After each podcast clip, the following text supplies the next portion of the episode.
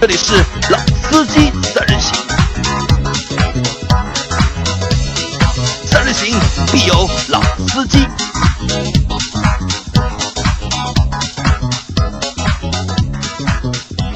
Hello，大家好，欢迎收听《老司机三人行》，我是杨磊。大家好，我是周老师。大家好，我是张波。啊，今天是张波是一八年第一次来吧，应该一八年的第二次了，应该。啊，第已经是第二次了，对吧？对，上个礼拜来过的嘛，上个礼拜来了吗？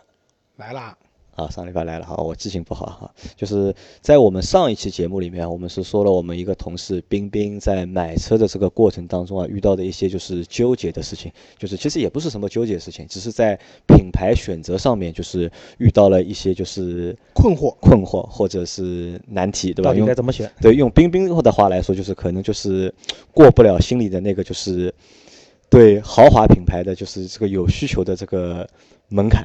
对的，对吧？那然后因为上期节目呢，就是因为时间的关系啊，可能我在最后的一段话里面被切掉了。那很多就是用户听了那一段视频之后啊，音频之后，后来都来问我，就是我最后一段话说的是什么？那我在这里补充一下，那我上一。在上一节目当中，结尾说的应该是呢，我是劝冰冰呢，就是把选车这件事情呢看得相对来说就是理性一点，就是不要把选车作为我们的一个负担，对吧？因为我觉得车是我们生活的一个工具嘛，让生活变得更便利或者是更快乐。但是如果因为在选择上面产生困惑的话，或者你觉得这个牌子好，那个牌子不好，然后产生很多就是纠结的话，那我觉得就是一个变，反而变成一个负担了嘛。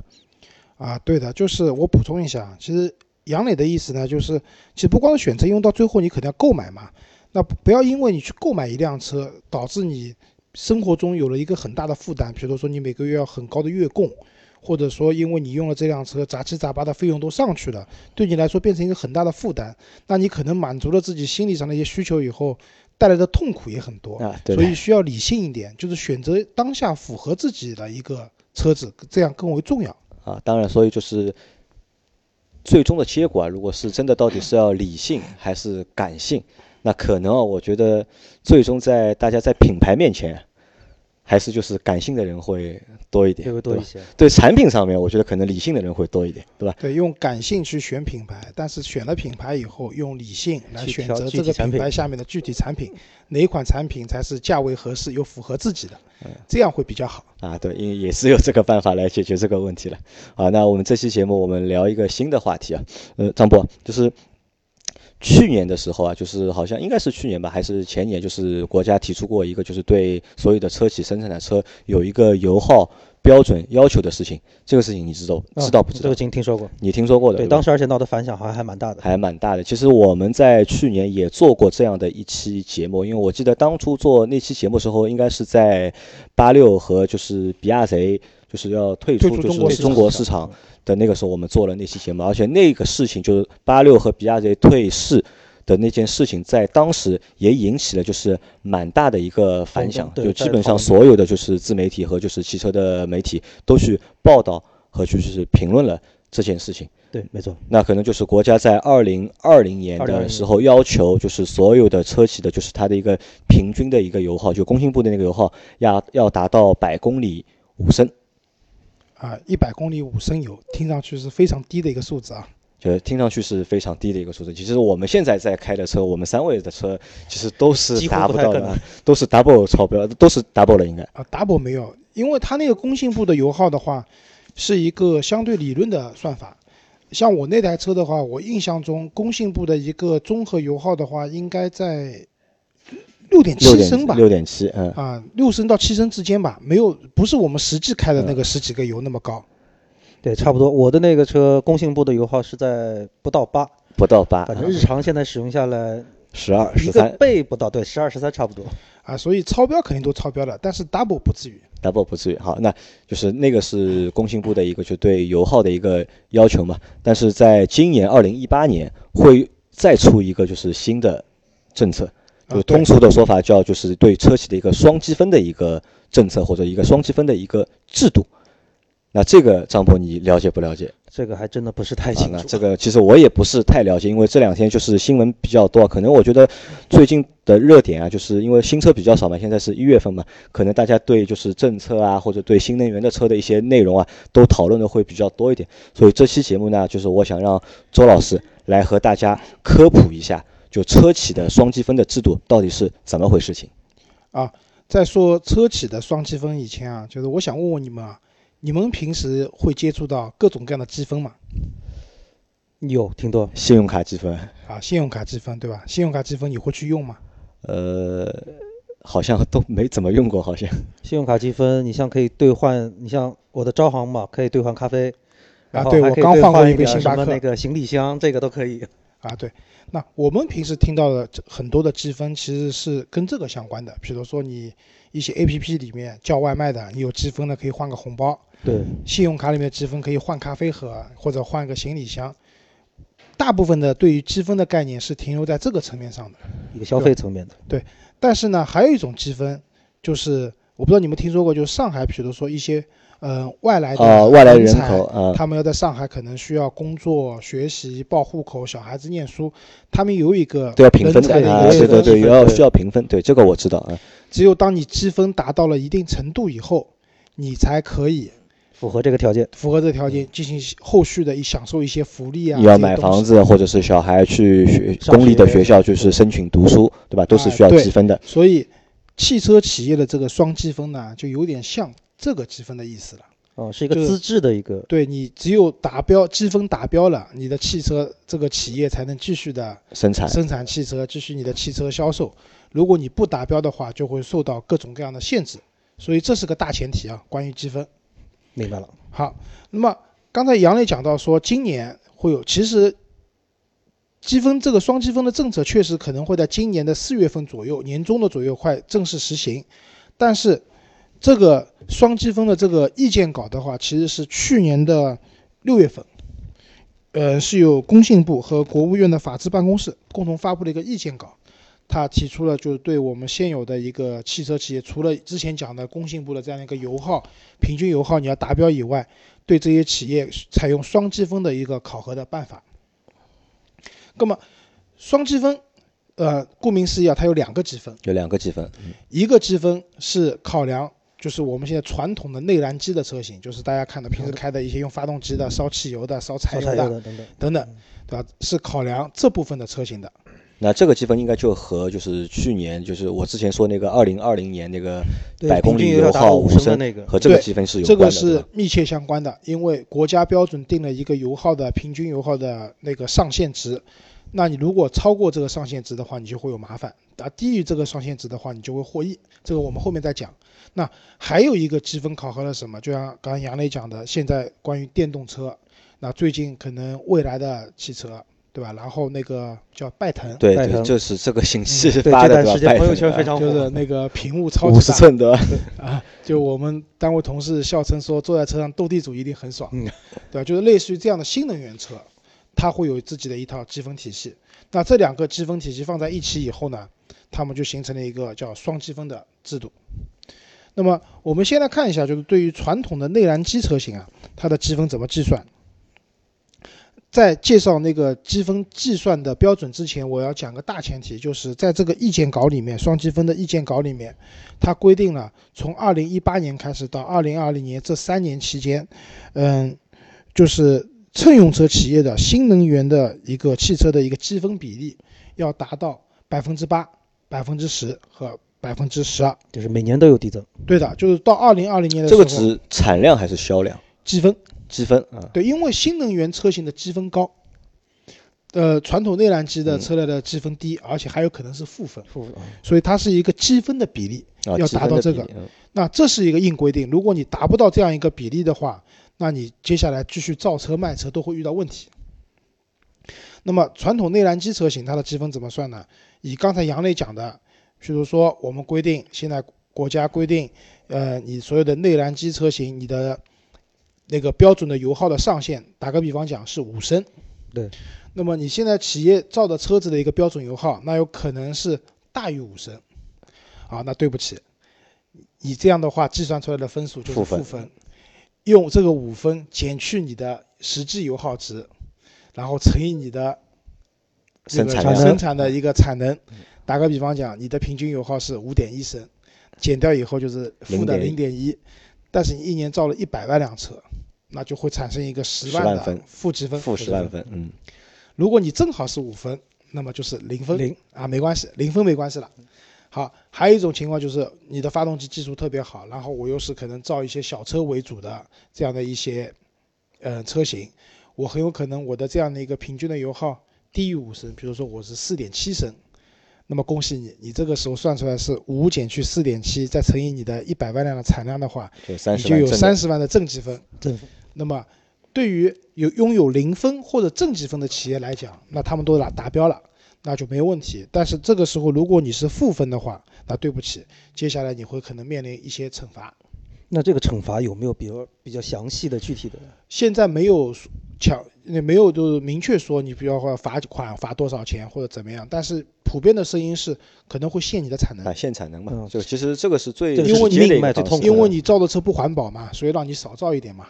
那这个车企来说很要命的，那这个所以就是八六和那个 BRZ 他们所以就退市的一个退问题退出去嘛对，因为这两辆车比较追求性能嘛哎，二点零的车又发动机轻，但是排油量耗不低相对大，对，对油吧耗不低。好，那么讲完这个，我们再讲新能源的积分。新能源呢是这样的，那我们现在市场上看到那些类似于插电混动的车型，它好像是每辆车就是规定的两分一辆，两分一两辆，分一样是挣的两分。啊，但是对于纯电动车的话，它这个计算是有个公式的，嗯，是零点零一二乘以你的车辆的续航里程数。打个比方讲，你的纯电动车型，你的续航里程是三百公里的话，那么就是零点零一二乘乘以以这个三百三百，就等于三点六，三点六还要加上一个零点八的补贴，哦，积分也有补贴就的。纯电动车是有零点八的一个补贴分的，对吧？啊、对的。那这个时候你就等于有四点四分的一个积分了。那如果你的续航里程，因为现在很多做的比较好的纯电动车型的话，差不多有四百公里以四上百的公里，嗯续航里程了，那基本上都会超过五分。但是呢，它一辆纯电动车型五分是积分的上限，就是对哪五怕你超过了，最多也就是五就分。满分就是五满分嗯分，五分，对的。那当这两个积分都可以算出来以后。你看看你的企业的这个分数加加起来以后是正的还是是负负的的？我我在这里觉得就是，如果是一些传统的做内燃机的车型的厂家，其大家都在节能减排，那很有可能会把油耗控制的相对来说，尤其是一些合资品牌，啊，它可以把油耗控制在国家标准的这个范围之内，即使超，它超的数量应该也不会太多，所以它产生的一些负积分或者说可能它的积分是正的，即使是负的话也不会太多。对，相对会好可能一点就几万嗯分或者十万分左右。但是其实这个政策如果单看内燃机车型的话，其实反而对我们一些自主品牌的车型会有影响，因为自主品牌大家知道，总体来说发动机的技术各方面肯定没有欧洲啊、日本啊那他么精们细那么精就细，油耗相对来说油会耗比较大稍一微点。偏高一点，比如说长城。啊，长城这个是最头疼的，我觉得就是长城了，就是对的。那么在这样的情况下，因为他们的内燃机车型油耗偏高，如果不不考虑他们发展的新能源车型的话，他们的积分会负的蛮多的。对，一年到头卖完车几乎都是赔钱了。啊，对的，所以双积分基本上就是这么一个概念。啊，双积分呢，就是这个，其实我觉得，就是大家可以讨论一下，为什么就是国家要出这个就是双积分的这个政策，或者是双积分的这个制度，目的到底是什么？因为我觉得，从我的理解来说，首先第一，市场我们现在这个市场对于电动车、新能源车的实际上需求，大家还是更多的抱以一种观望，或者说是一个新鲜事物。你真的让我说真金白银掏出去买一辆新能源车，我内心还是会有一些抵触。那相对来说，传统能源车，呃，不管是从它的动力、口碑，以及包括比如说，呃，说到现在技术都已经非常成熟了。那我正常一个对于新技术不是太接受度太高的人来说，买车第一时间选择这个传统能源车很正常。但是如果一直这样发展下去之后，国家其实对于这个节能环保，对于这个新能源车的这个政策，实际上推动很难在市场层面得到很好的很大的反响。那企业是为了挣钱的，你既然买的人少，那我生产的相对肯定也就少。啊所以从这个总体来看的话，对于这个政策的执行时间会拖得非常长。所以我个人会觉得，国家层面是在这个推广上可能会力气下的比较还是就多，为了推就是新能对，源车？所以才推出了这样一那个。呃周老，师是怎么看？我觉得就是张波讲的，这肯定是对的。那从节能减排的角度来讲，那我们国家肯定要发展新能源的汽车。对，而且我周老师也认为，新能源汽车也是未来汽车发展的一个趋必势。然必的然方的向趋，势没有第二个方向了。我觉得，对吧，除了核动力以外啊，新能源用电的车子肯定是未来的方向。那但是我们在深层次考虑一下，其实这套积分制度对谁有利？你们觉得是对自主品牌有利，还是对合资品牌有利？我觉得可能对合资品牌有利一从点吧。目前情况来看，似乎是对自主品牌会更有利一些。对，我也觉得是对自主品牌有利。啊，那你为什说么嗯？刚才我们虽然讲到了自主品牌的，因为发动机技术不是特别好的情况下，它的内燃机车型的油耗略高一些。但是你不要忘了，现在我们国内在卖的那些新能源车型全是国产的，都是来自于啊自主品牌的多，本嗯，土体系，对所以，比如说北汽新能源，比如说比亚迪，比亚迪，嗯，这些车企，他们都有自己的一套相对成熟的新能源车型的制造到销售的这样一套体系。对的，嗯，今年的话，北汽新能源应该卖了超过十万啊，去年一七年的17话年卖了嗯超过十10万万台台的数据。然后我看过一六年的数据，比亚迪在一六年也卖了超过十万台的新能源的车型。那么这些企业其实在卖新能源车的时候，按照现在双积分制度来讲，它的新能源这一块它可以获得大量的积分。对，这部分积分不但可以去弥补自己在内燃机车型上可能有一些小缺陷，而且这些积分很可能因为是可以转让的，新能啊，源那积分这可个以可转能让的。是要就是一个另外的一个好处啊。那我我觉得我想先就是重复一下，就是张波前面说的那个东西啊，就是他我问张波就是为什么就是国家要推这个双积分的一个好政策，那么我们再讲回合资品哎牌，现在合资品牌有新能源车吗？很少，很少，非常少，对吧啊非常少啊。那么国家这样的一个政策，啊第一是逼着你合资子品牌也得出你们的新能源车，对对吧？大众把你德国的好的新能源车拿技术进都来，拿进来，对吧？通用把你在美国的可能也没有啊，就是新能源车拿进来，对吧？你日本人，对吧？本田、丰田，对把你们燃料电池拿进来吧，对吧？那所以在这样的一个前提下，其实这个制度，我个人觉得，第一个还是对自主品牌是有利的，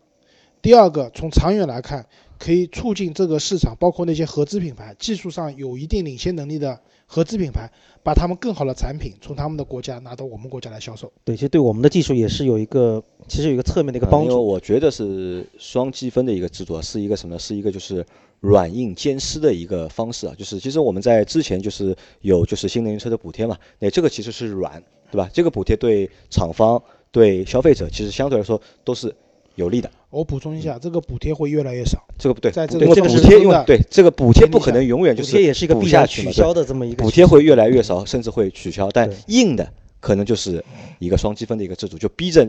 厂家、生产者，对吧？你要去造新能源车，对特别是像老周说的，就是对那些就是合资的品牌来说，就逼着你一定要去把你的就是新能源的东西要做出来，或者把你海外的好的技术要拿到国内来用。对对的，那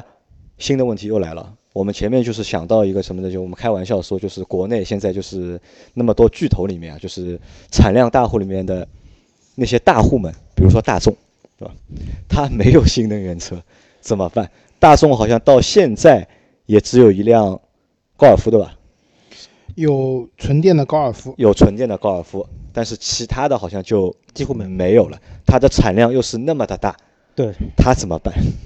而且你像大众，呃，这一次最新的新途安 L 上市，是直接取消了 1.8T 的这个排量，1.6T 只有 1.4T 全系，所以它可能也是为了就是刚才说的那个2020年的那个油耗五升的目标在努力。但比较难，啊因为对，你但如果是你新能单源靠车是个我问觉题得如果你单靠就是去降低自身的排量，你最多就是少被扣点分吧。但如果你不能找到一个新的就涨分的没有点更好的涨话，分的渠道。对吧？那个我觉得有点玩不下去啊，会。那首先降低自己的排量，降低自己的油耗，这肯定是一个好的方式，至少在你的负分的这个面不会太大，呃稍微少一点嗯不。要动辄就负上百万分了，那你没法玩了，对吧？你可能负个十万分、二十万分，这个时候就刚才我们讲到了，新能源车的积分是可以流转的，可以买卖这的。个这个分数可以买卖，那大就指众标可以转让，对吧？是这个简意思单粗暴一点，我去买积分，嗯，打个比方讲，我大众可以和一些问纯上汽买吧，就上汽下面有那个荣威荣威啊，可以上问荣威汽，上汽不富裕的，上汽不富裕也不上富裕汽绝对不富裕的。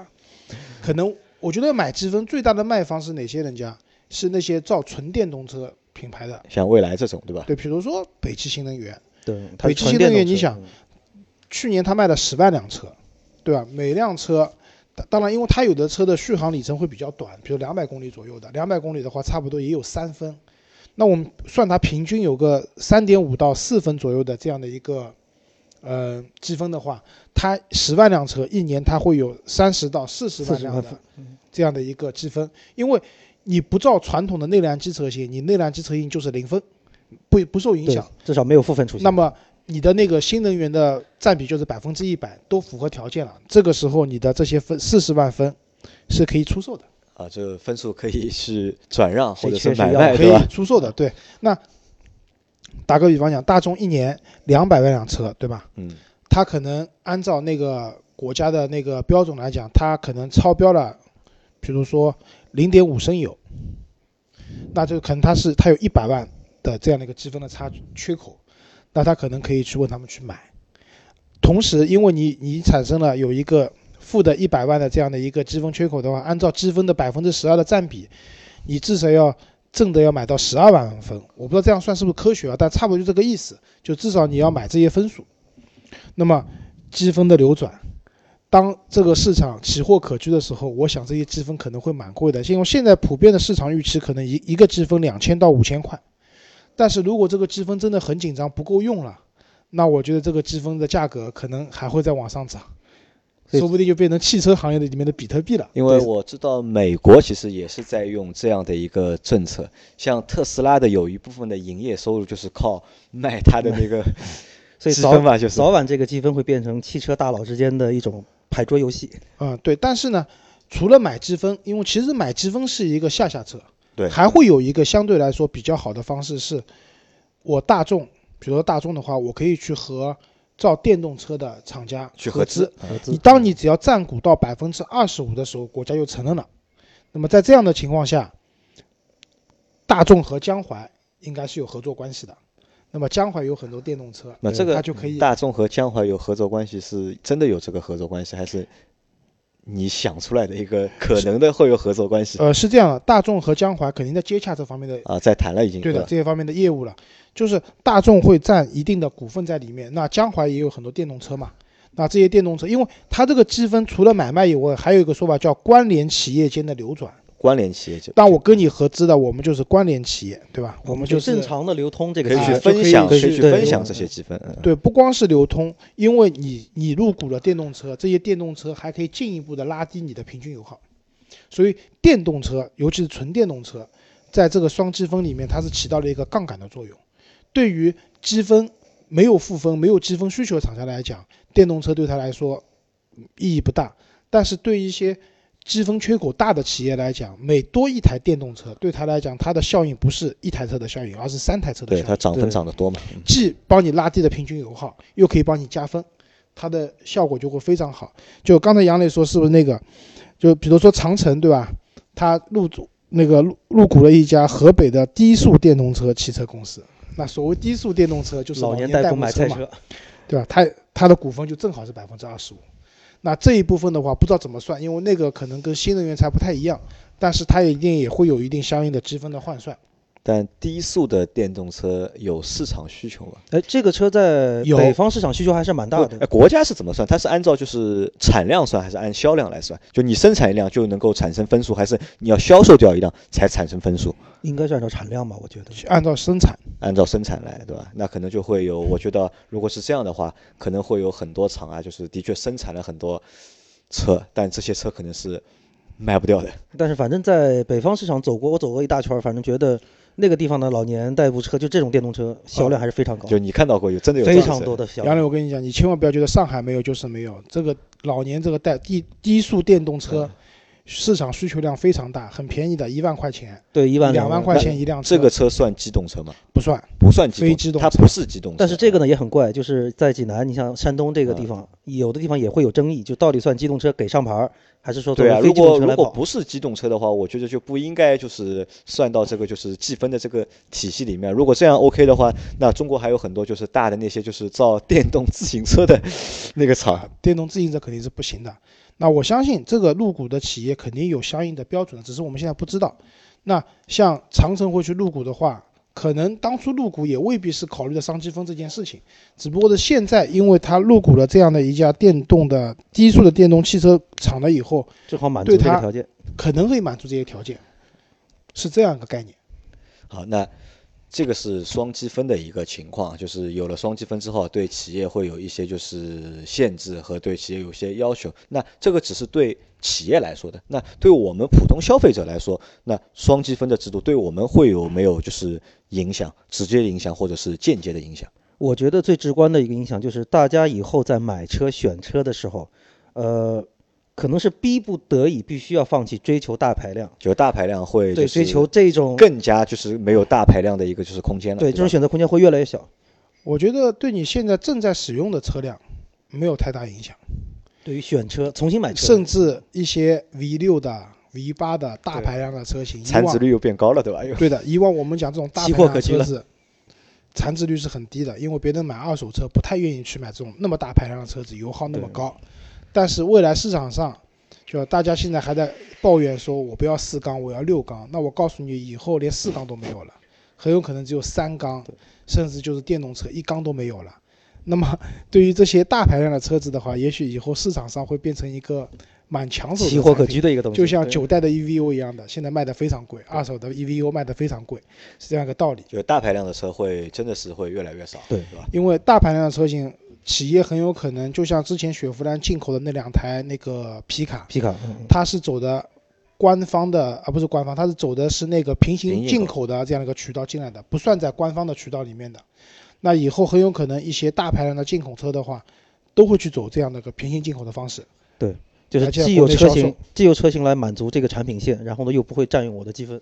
对不的会，导致我的一些负面的东西出来。那除了就是在用户以后选大排量车上面就是选不到之外，那还有别的对用户有什么影响？还有就是新能源车会越来越多。那这个其实是一个好的影响，对吧？选择会变得越来越多。对，因为现在新能源车的话，总体来讲，你可选择的蛮两极分化的，要么就是比较便宜的买菜车，要么就像非常特高斯端拉的这样的一些或者一些合资品牌的那 个插电混动对，价格都很贵，对吧？你可选择其实那个品种不是很多的对，但是未来我相信，因为这样的制度，车企可能合资品牌大众也要做，对吧？别克也要做，福特也要做，丰田也要做。那这些可能比较偏终端的这样的一些新能源车型就会更多，让大家选择起来也更加的呃游刃有余吧。啊，就选择更就是选择的余地更大一点。对，吧而且从消费这个角度来说，很多消费习惯实际上是需要引导的。那在还可有选择的情况下，大家可能会还会犹豫这个犹豫那个。当如果这个政策真的有一天是完全落地执行的话，也就对于消费这样一个事情来说，你只有这个可以选，那大家可能顾虑反倒也会少一些了。啊，好，那这期节目就差不多就到这里啊。那在下一期的节目当中啊，我们还是会和大家去聊和新能源车有关的事情。我们在下一期节目，我们会让老周和大家聊一下，就是二零一七年中国的一个就是新能源车的一个盘点。啊、对，然后包括老周，因为老周很看好新能源车啊，就下期节目的话，老周也会说一些新能源车的现在一些新的技术，对未来整个一个新能源市场的一些发展的一些影响好，那这期节目就先到这里，大家再见。啊。再见。好，再见。